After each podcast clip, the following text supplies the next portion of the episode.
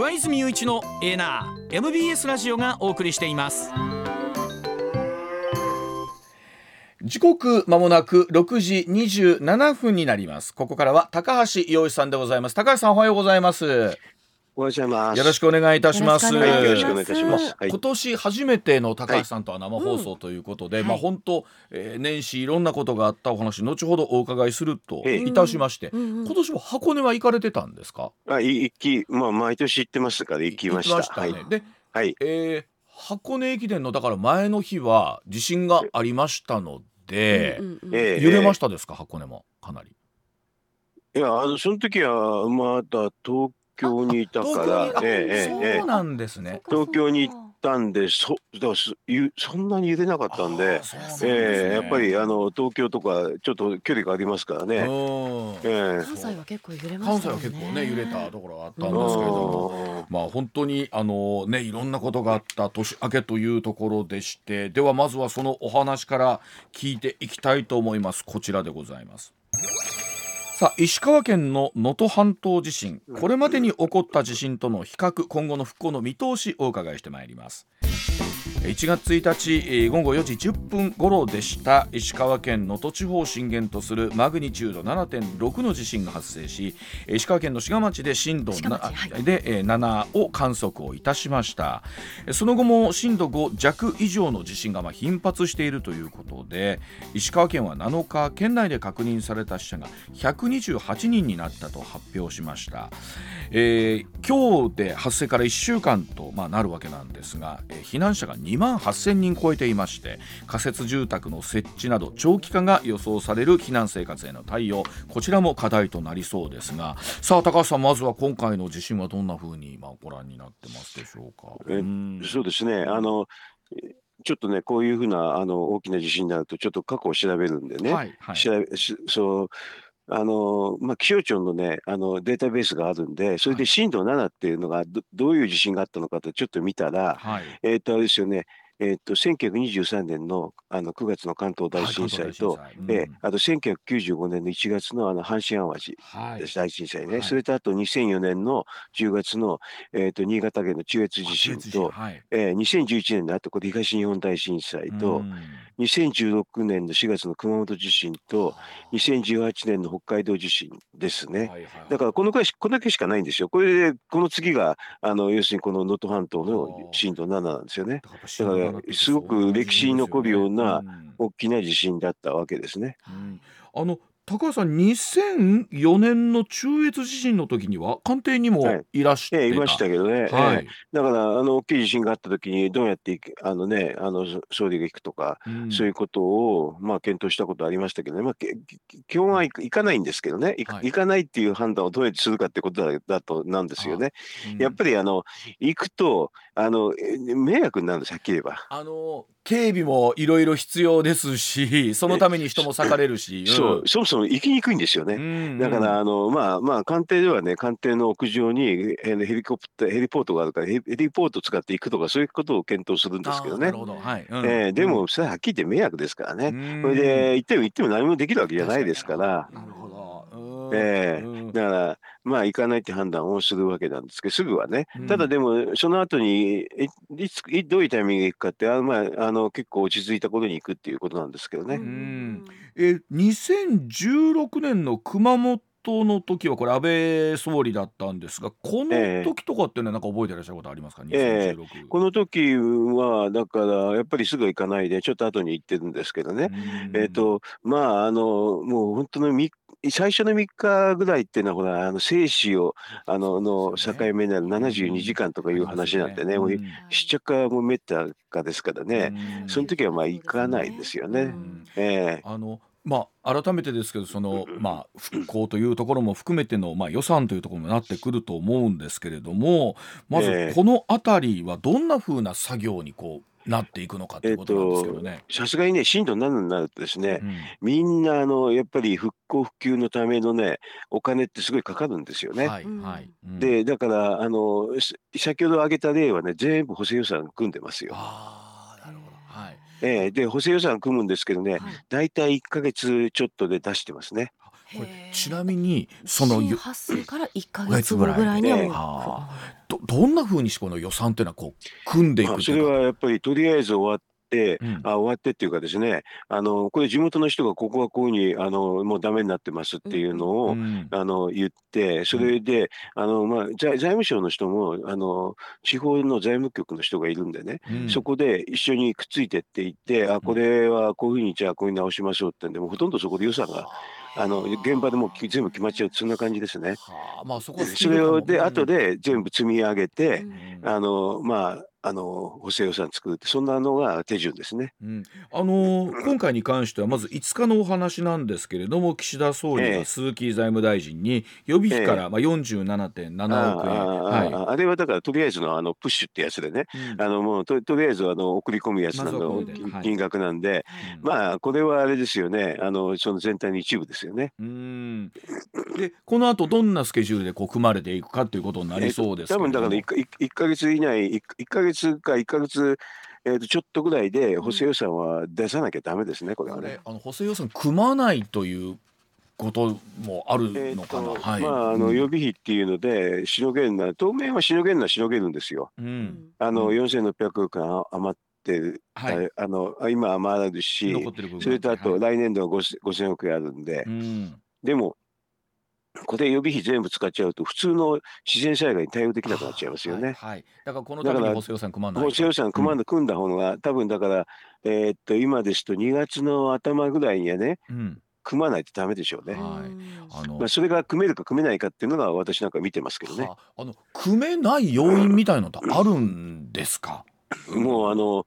交通が遮断されて全然現地調査ができないって場合ですね。ああなる。あ組みたくても組めないっていうことですかことはありえます。ええ。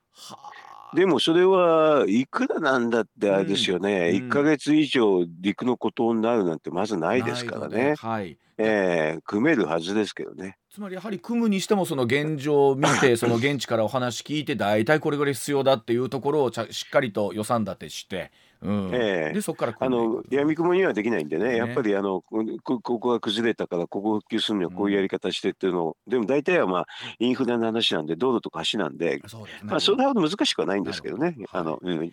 あのおそらくラジオ機の皆さんでもね、うん、映像を見て、まあ、もちろんお知り合いの方いらっしゃるもあるでしょうしなんとかできないなんかできないかなと思って何をしたらいいんだろうってあの何をしたらいいのかってね、うん、一番まずいのはねあの要するにあれですよねうんと目指したいだけどね無能の政治家が行くっていうのは最悪ですね。あ,、ね、あとね、これねあと非常識のマスコミこれも最悪ですね、はい、行くのはねもう本当にどどうしようもないですよね。あとね、うん、物見さんで行くね一般の人もダメですね。あの何やっぱいらしねい。るんですよね。あのね行っても役に立たないですからね。それでねどうどうだから今も石川県なんかもう来ないでくれってはっきり言ってますからね。もう本当にそれで混んじゃうしね、うん、あのこあの渋滞するし、あの本当に迷惑だけなんですよね。だから今段階でできるっていうことでしたらね、やっぱお金でね、あれですよ直接の現金を出すってことですよ。あの例えば我々あの放送局もそうですし、新聞各社そして石川県もその現金の受付始めてますけれども、あと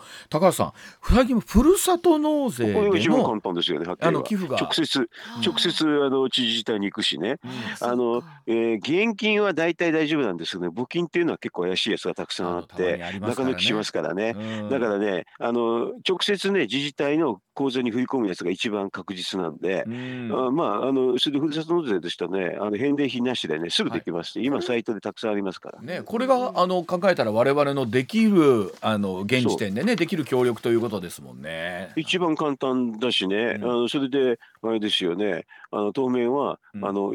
先立つもがないのは大変ですからね。それやっぱりあれですよね。あので下手に行くと足手まといになるんだから、うん、だったらその気持ちっていうのは、ね、あのふるさと納税とか義援金でやるっていうことじゃないん。じゃないですかね。ね。まあ2月におっしゃる通り補正予算がしっかりこうちゃんと現地へ含めてね見てできるのかどうかというところが一つの、えー、山田そうでございます。はい、では続いてこちらでございます。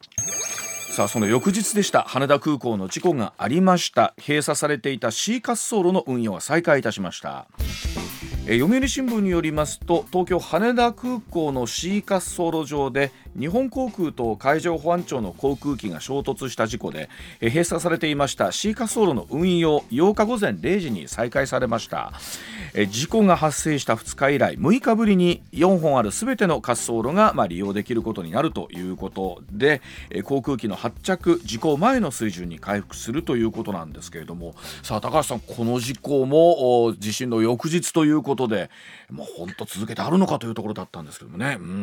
そもそもであの解放機はあれですよね、あの能登半島の救援物資輸送のためですからね、能登半島地震がなければ行かなくて済んだ話ですからね、本当に。本当に痛ましい。うん、本当そうですよね。まあでも不幸中の幸いだったのは、あの JAL 機の方がね、あのまあ乗員乗客が全員無事脱出できたっていうことですよね。まあ一方で海上保安庁はね、えー、5人の方お亡くなりになったということなんですけども、えー、高橋さん、今回この事故が起こってから、その無線これね、うん、すぐ分かりますよ。分かるっていうかね、はい、あの要するに無線通、あのもう管制とあの機長の間の無線通信っていうのはほぼ公開されてますからね、うん、あのまあ、あのネットサイトで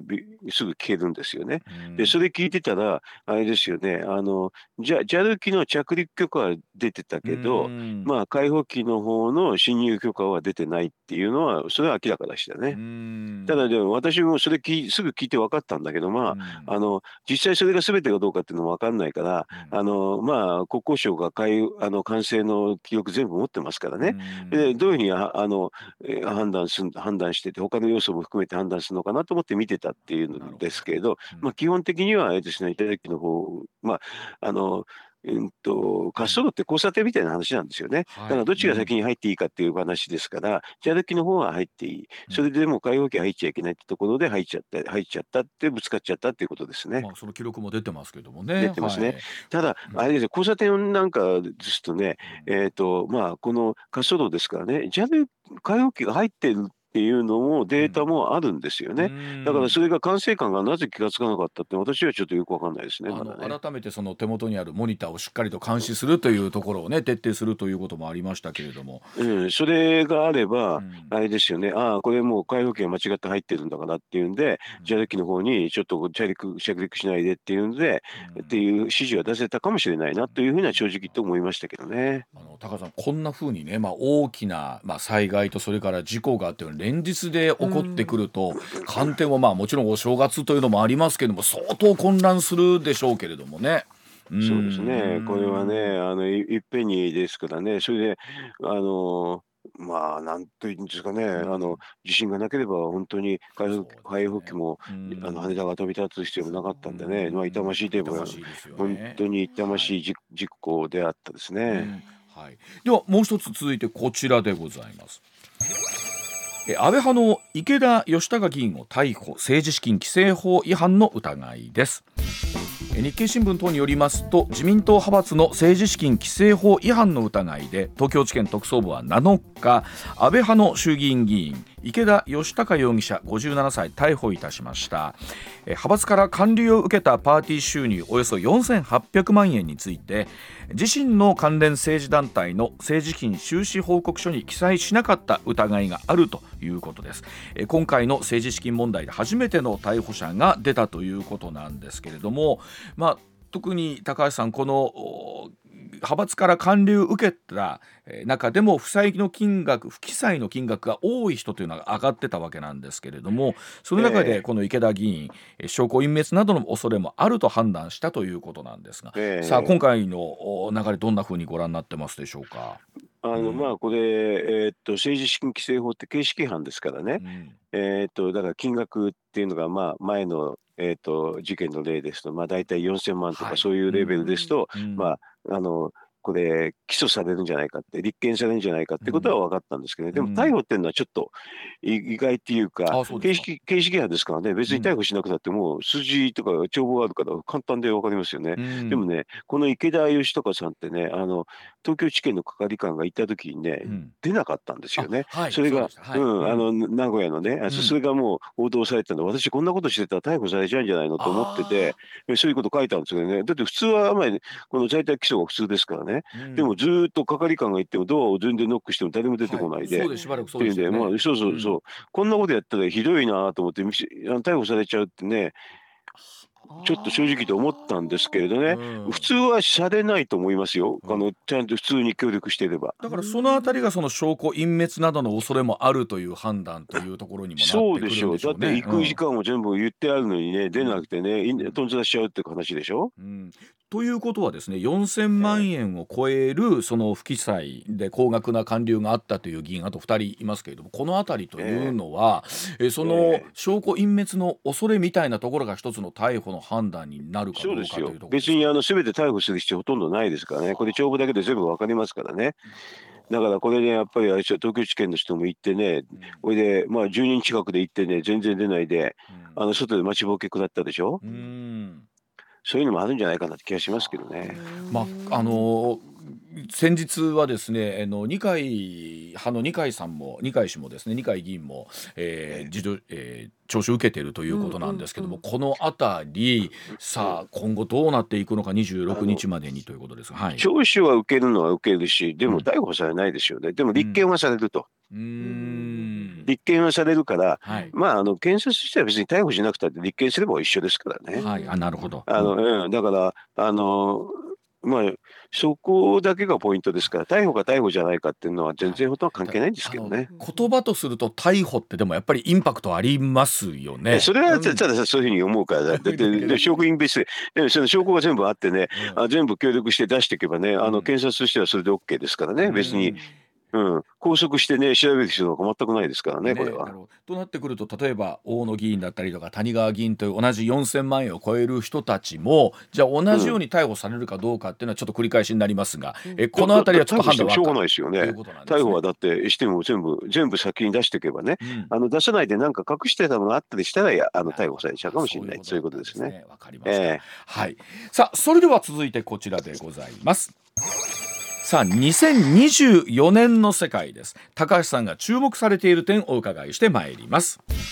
さあ2024年はですね各国で大きな選挙が行われます。1月もいよいよ来週ということになりますが今週末ですよね台湾の総統選挙。さらに3月17日にはロシアで大統領選挙。11月にはアメリカの大統領選挙があります。また日本でも選挙が行われるかもしれないという中で世界の動きいち早く見ていきたいと思います。さあ高橋さん、まあ、言ってる間にですね台湾の総統選挙が近づいてきました、うん。はい、3月にはロシアの大統領選。まずこの近い選挙についてお伺いしていきたいと思いますけれども。高さんどんなまああの、うん、ロシアの大統領選はプーチンがまあそのまま勝ちますけどね、3月は分からんですよね、うん、3月、1月のね、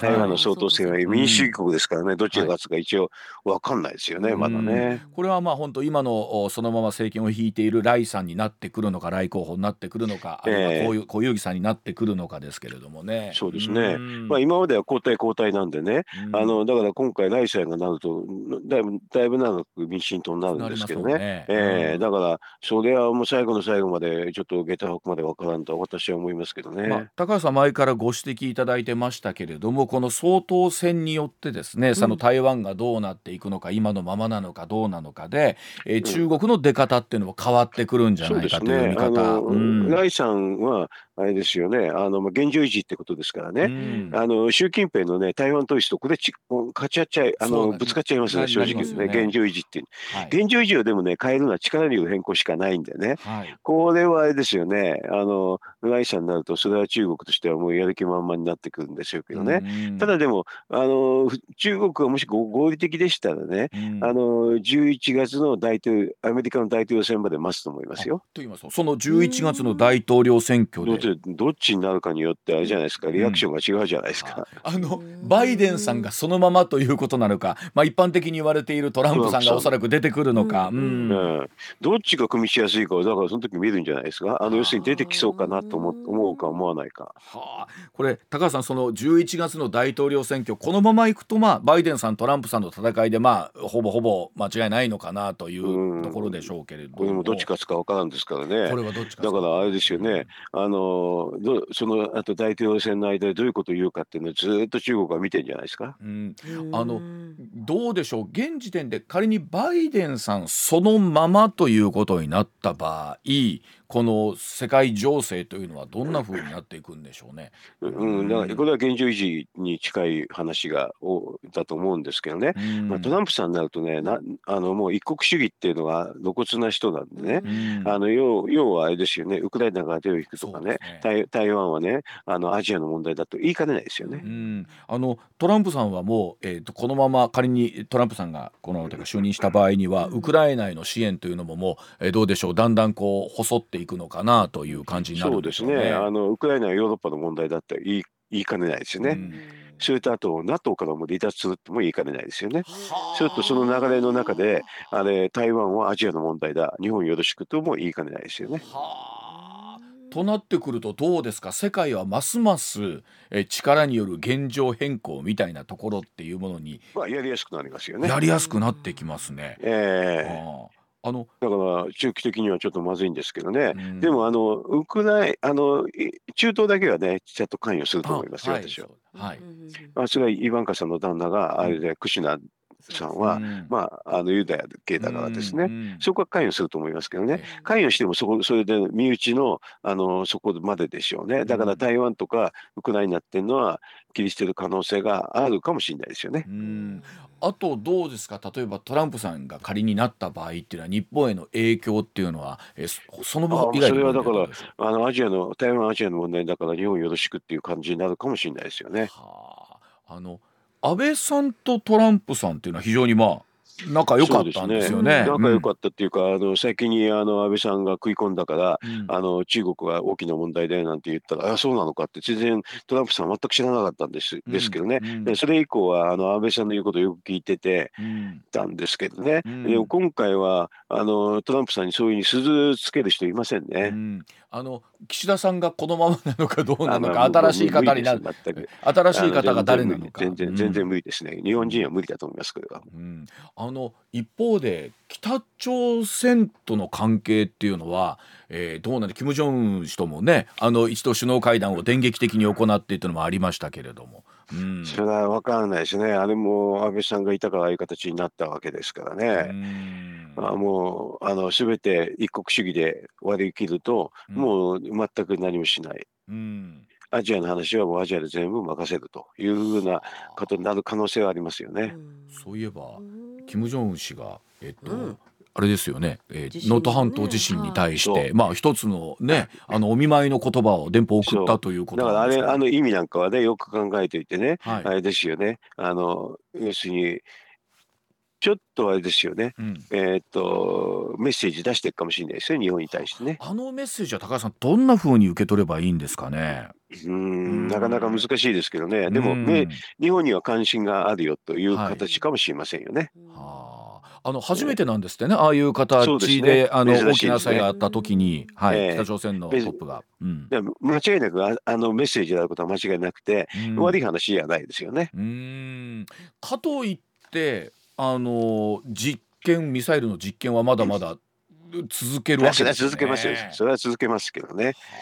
でまあ、場合によってはまたあれですよねトランプが出てきてねトランプが出てきてもディールだけしてねあと日本よろしくっていうのは、あのキム・ジョンは読んでますよね。だからそうすると日本よろしくっていうふうに読んでるっていうことで、ああいうふうなのを先にやったのかもしれませんよね。あの高橋さんそれでおっしゃるとねこういろんなところはそれぞれの地域は地域で任せるあのよろしくとなってくるとなんかますます世界が混沌としそうな感じがするんですけどね。うん、そうですよそういうふうなでトランプはその可能性ありますよね。それから一番わかりやすいのが NATO からの離脱ですからね。はあ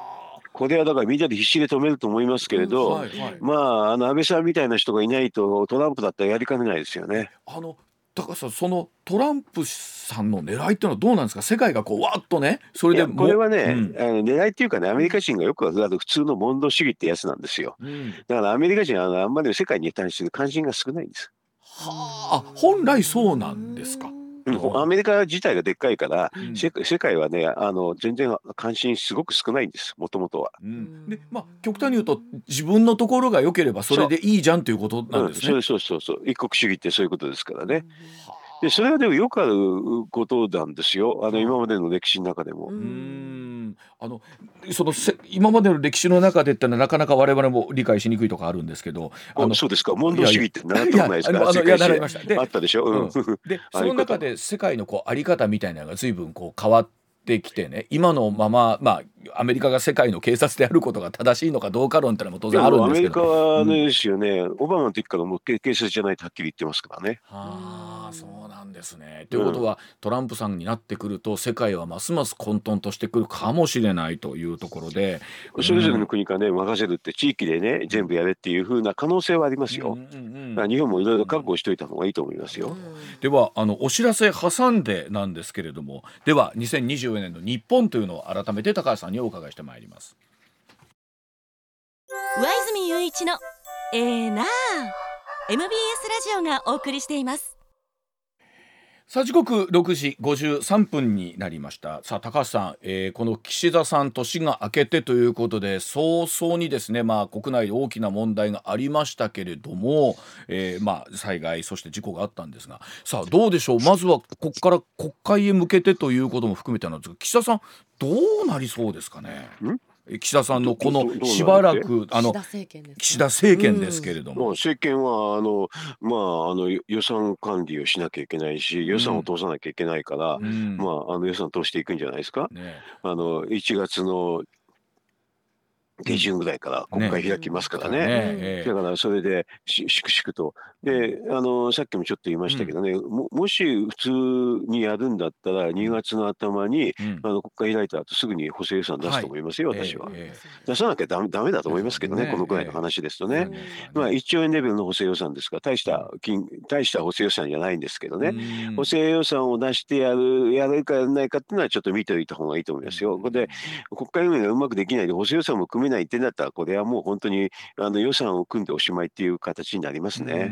あのどうなんですか？今回の震災みたいな、まあ、一つの緊急災害時という状況の中でも、うん、やはりこの岸田卸というか岸田さんに変わるというそれはちょっとなくなりますよ。あちょっとそこはな、もちろんなくなります。あの、えっと、えっと、なんか、えっと、2011年のね、東日本大震災の時にね、うん、直前まで缶落としがすごかったんですよね。はい、そしたら一切ちょって一瞬で終わったでしょ？はい。うん、まあ、それでもね、そんな長く続けられないんですけどね。あのでも一応缶落としが全部、あの、なくなって、それで、まあ、あの、なんか、えっと、これは、挙国一致っていうかね、みんなでやりま、あの、ししのぎましょうっていう、あの、のムードが出てくるんで、ね、そういう意味で岸田さんにとっては今回の話は支持率の、うん、あのなんていうかなあの低下を止める一つの要因にはなりますよ。それでもそのかといってでそれがじゃあ何ヶ月も持つかというとそういう状況ではないですね。何ヶ月も持つって話じゃないですよね。うん、これでもあの、えー、難しいですよね。その復興の状況とかも含めてということになりますので、なかなかその政局みたいな話に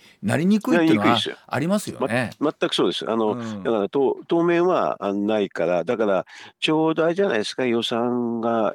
出来上がる時ぐらいがね、うん、ちょうどその一つの区切りになるかもしれないなって気がしますけどね。ええ、さあ2024年の経済面で景気面というところでまた聞いていきたいなというふうに思うんですけれども、うん、さあ2024年で高橋さん注目しているところというと改めて、えー、日本経済にとってはどんなところでしょうか？えーと、これはね、実はね、予算の話とかそういうんじゃなくてね、はい、あの金融政策っていうやつでね、日銀の話。ですね。はいはい、で、さすがにこういうふうになったときに、うん、あの、1月の、まあ、政策決定会合があって、ここでね、利上げみたいな話はまずしはい、しないだろうと私は思いますけどね。でもこれもだから、もう何もなければ、もうやる気満々で、日銀の方は官邸が結構弱い時、弱い時ですからね、うん、あのやる気満々で利上げしようと思ってたと思うんですけれど、うん、今回のこの震災でさすがにちょっとね、これやったらちょっと叩かれますからね。だからここでちょっと一回お休みかなっていう気はしますけどね。とはいえ年内という長いスパンで見ると、それは、うん、あの政策決定会合後に3月と4月にあるんですけどね、うん、まあ4月ぐらいにもう1月か4月ぐらいに伸びたってそんな感じがしますでですけどね。ええ、あの今高橋さん失業率は低い状態で。低いですけど、うん、もうちょっと低くできますからね。うんで、えー、さらにもう少し景気対策をやればさらに賃金が高橋さん上がるんじゃないかとお話を正直言って失業率がもうちょっと下がらないと賃金が本格的にはなかなか上がらないですよ。あそうなんですね。えー、もうちょっと。うん、うん、だからあのみんな低い低いって言うんだけど、えー、な何見てんのっていうかあの要はあの GDP ギャップっていうのをちゃんと計算するかしないかだけなんですけどね、うん、でまああの政府の公表はねもう回収しましたっていう、平気で言うんだけど、いやそうじゃないですよあれは、うん、あのもう超過政府の計算ですと超過需要のプラス2%から3%ぐらいになってちょうどいい塩梅ですからね、はい、でゼロになったで全然それで回収したなんて言ってるのは大間違いですから、高橋さんの計算の中ではもうちょっとさらにギャップあるんじゃないかっていうことですよね。だって過去過去にだってプラス2までいったって全然賃金上がらなかった時もありましたからね。だからあれはそうじゃないですよ。あの要するに天井低く見積もってるってだけなんで、うん、だからそんなんでえー、と回収しましたってドヤ顔で言われてもね、でも過去もそういうにそういうんだってもっとあれでしょあの回収しても賃金上がらなかった時もありましたからね。で今の水準じゃダメですね。でそこにさらにもう少し手当を出せればそのギャップ分ぐらいを出せれば、えー、うん、何かその絶好の経済ポイントトの NAIRU というものがあるという、えー、これ NAIRU経経経済学では常識ですけどね、はい、この NAIRU っていうのはどういうふうな数字というふうに見ればいいんですか、 Non-Accelerating Inflation Rate of Unemployment ってやつで、はい、もうはっきり言うと失業率が下限。はあ、失業率の加減はい。加減加減下の減これ以上下がらない。はあ。でもうこれこれこれ以上下がらないってことはもうあの失業している人はほぼいない。いるのはいますけどね、どうしても仕方ない失業者はいるんですけどね、はい、事実上いなくなるから、そうすると賃金が上がるだけです。はい、でそのえー、になるまでにあと突っ込まなきゃいけない金額っていうのが高橋さん見立てではどれぐらいっていうふうに見てらっしゃる？と多分15兆か20兆円ぐらいないとですね。でその数字っていうのは高橋さん、政府は分かってる、うん、分かってるんですけどだからもう日本銀行も政府もねいつもで、たらめ数字を出すから、うん、私はだから政権の中にいた時はこれ違いますから、本当はこのくらいですっていつも言ってましたけどね、うん、あの総理にはねだからこのくらい目指して景気対策をしてくださいっていうことは、もう年中申し上げてましたけどね。でもおそらく今それを申し上げる人がいない。まあいないでしょうね。いないので結局その10兆なり20兆っていうところがずっとギャップが生まれたまんまこのナイルというポイントに確かに高橋さんおっしゃる通り、この失業率が下限まで来るとあとはどんどんどんどんですね人に来てほしいので賃金は上がっていくっていうことになるんですけどそれでいうとこの春のその春闘みたいなところで言った時に高橋さんことこの春は各企業含めてどんなふうになってきそうですかね。まあ、この春はあのちょっともう,、もう前の状況で決まってるんでね、だからあの今更やってももうあんまりあの、まあ、賃金は上がるかなり上がると思いますけどね、えーと、その内部になってる状況以下はちょっと上がんないですよね。本当だったら多分もうちょっと上がって、名目値ですと3、4%上がっても平気なんですけどね。まあそこまでは、まあそこに近い数字にはいくと思いますけどね。あのどうなんですかねこの、まあ、もちろん災害という不確定な要素が入ってきたというのはあるんでしょうけれども高橋さんあの2024年のその経済面というか日本の景気っていうのはその失われた30年うんぬんって言われてもだいぶなりますけどあの明るいのか暗いのかっていうとどうなんですか？まあ、こんなのはあの政策次第ですよ。ね、政策次第で。だからや、やるためは簡単に上げるのは簡単だって、もう本当にあの手の届くところにいい状況があるのは間違いない。それをやるかやらないかっていうのは政治の問題になりますよね。で、おっしゃる通り、例えばこの、まあ、春なのか、その夏なのかという段階で、えー、仮に指導者総理が変わるとなってくると、またこれによって施策ずいぶん変わってくるでしょうからね、おっしゃっていただいていると。そうですよね。あのまあね、増税ロボットが出てきたら大変でしょうしね。ロボットが出てきたら、うん、全然そうじゃない人が出てきたら、またね、うん、そうじゃない人が出てくれば、あの非常に明るい展開が出るかもしれないし、だからまあ、多分9月までは記者さん持たないですから、その前に総理の交代、うん、総理の交代があと総選挙っていうのが可能性高いんでね、そうすると、その時にどういう人が出てくるかっていうのに依存しますね、今今年の経済は。だから高さんおっしゃってるように、えっと、もうあと一歩のところまで来てるのはもう間違いない。間違いないだから結構簡単ですよ、はっきりと。だからすごくイージーゴールの感じですよね、やろうと思えばね。なるほど。あ、もう目の前に、ゴールの前にボール来てるんですね。そう、ゴールの前に来てて、あの、本当にちょこんとければいいような感じの状況。大体だってあれですよ、あの、消費増税もなくてね、コロナもないんですから、こんな時に経済運営なんて簡単ですよ、正直言うと。でその目の前に来てるボールに足を合わせるだけなのに足を合わせるとか。合わせない足を合わせるだけなのに合わせないでねなんか他のとこに蹴り込んだりでするやつがいるんですよね。あなるほど。ゴールそれちゃって。ああそうなってしまうと、えー、来年の今日お話しした時には、うん、だから言ったでしょって話になってるかもしれない。みたいな。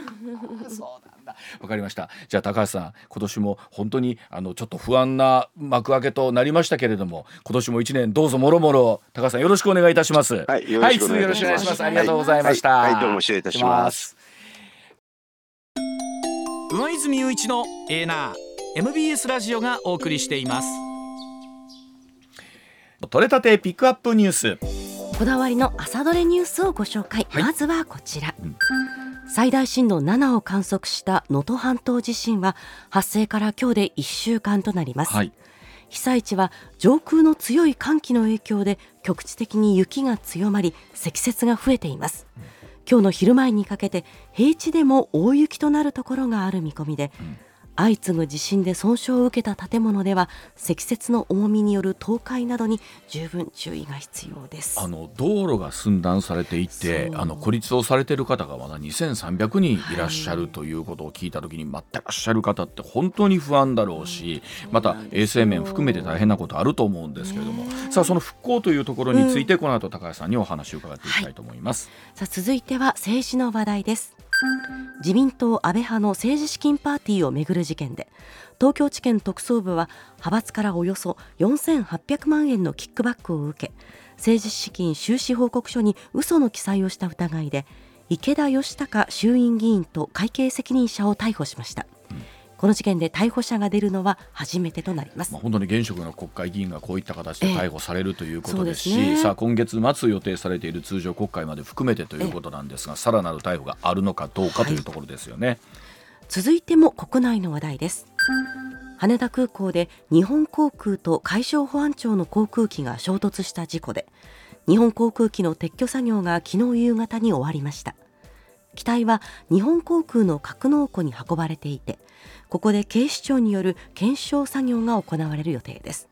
また事故の影響で閉鎖されていた羽田空港の C 滑走路は今日午前0時から運用が再開されました、まあ、本当に超過密空港である羽田空港の C 滑走路使えなかったことで、いろんなところにも影響出てたんですけれども、はい、本当にこちらのね、あの、ね、回復も早かったかなというところだと思うんですけれどもね、えー、さあ本当に改めて事故の原因というところ、どういうところだったんでしょうね。防げなかったのかですよね。うん、さあ続いてはこちらの話題。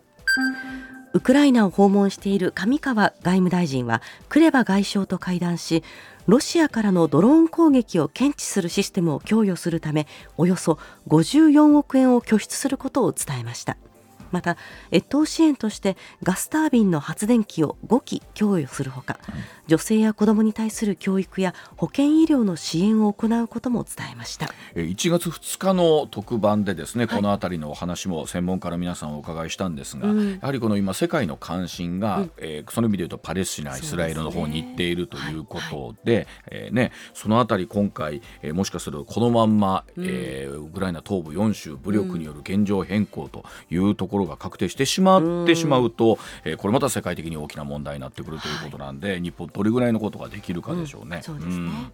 続いてはスポーツの話題です。プロ野球阪神のドラフト1位下村海斗投手ら新入団選手が昨日兵庫県西宮市鳴尾浜の選手寮古風荘に入寮しました、はい、一足早く入寮していたドラフトに、椎葉剛投手、はい、育成ドラフト1位松原海投手に加えドラフトルーキー全8選手が入寮となりました。今朝記事に出てたのがね、ドラフト3位ルーキーの山田選手なんですが、仙台育英出身ということで仙台からこうやってきたと、はい、で、えー、そこからあ阪神に乗り換えて古風荘に行くのに、うん、新大阪駅で阪神電車に乗れると思ってたみたいな。そうですよね。そこのところで乗り換えがうまくいかず、ねうん、えー、最後はドラフト1位ルーキー地元の下村投手に、うえー、生き方を聞いてということなんでしょうけど、はい、そうかと。この大阪のめぐるめぐるこの私鉄のいろんな入り組みと あと梅田男女もね、えー、クリアしていただいて、はい、えー、だんだん慣れてくるんでしょうね。はい、はい、うん、続いてはこちらの話題です。今日は成人の日ですがソニー損保が今年成人式を迎える男女全国の男女1000人に調査をしたところ若者の車離れについて、うん、自身に当てはまると答えた人はおよそ3割となりました、うん、およそ半そしてまたおよそ半数の人が車を所有する経済的余裕がないと回答したということです。まあ、さらに他のものにも使いたいっていうところもきっとあるんでしょうけれども、まあどうでしょうね。やっぱりこう我々こう街中に住んでると、うん、本当車の必要性みたいなものをかん、ね、どれぐらいあるのかということなんですが、まあ、僕らどうでしょう。なんかある程度成人した頃には車ってなんか最低限持っとくもんだみたいな感覚があったんですさすがバブルの時代の人は違いますね。なんか今すごいな。今ふわっとこうバブルのいやいや違う。あのみんなローンを組んででもらったんですけど。はい、はい、はい、それではおしまいにも不法です、うん。うん。はい。ラジオやテレビの創創期から活躍した女優の中村芽子さんが去年12月31日に肺塞栓症で亡くなったことが分かりました、はい、89歳でした、うん、中村さんは天才子役として2歳から映画やドラマ、うん、ラジオに出演し、うん、NHK 紅白歌合戦では3年連続で赤組の司会を務めるなど幅広く活躍しました、まあ、僕ら子供の頃にはもちろん大スターでいらっしゃって特にあの NHK さんの連想ゲーム赤組キャプテンという印象強い方も多いと思うんですが、はい、あのお嬢さん神津環奈さんでまだちっちゃかった頃に、よくあの放送局とか仕事場に連れて行かれてたそうなんですね、今朝産経スポーツの記者。あると元祖ママさんタレントという方もあったそうなんですけれども、大晦日に亡くなってらしたということでございます。上泉雄一のエーナー MBS ラジオがお送りしています。